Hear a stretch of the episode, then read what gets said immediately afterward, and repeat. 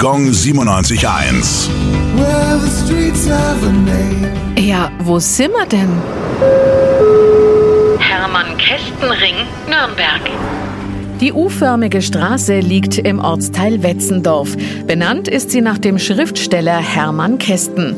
Er wuchs in Nürnberg auf und studierte in Erlangen. Als Schriftsteller war er sehr produktiv und vertrat die literarische neue Sachlichkeit der 20er Jahre.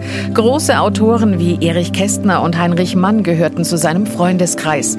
Aufgrund seines jüdischen Glaubens musste er 1940 Deutschland verlassen und floh nach Amerika. Dort trat er als Retter und Unterstützer zahlreicher von den Nazis verfolgter Künstler in Erscheinung. Nach dem Krieg förderte er die deutsche Literatur mit viel Leidenschaft. Deswegen wurde er 1978 Ehrendoktor an der Friedrich-Alexander-Universität und 1980 Ehrenbürger der Stadt Nürnberg. Gong 97.1.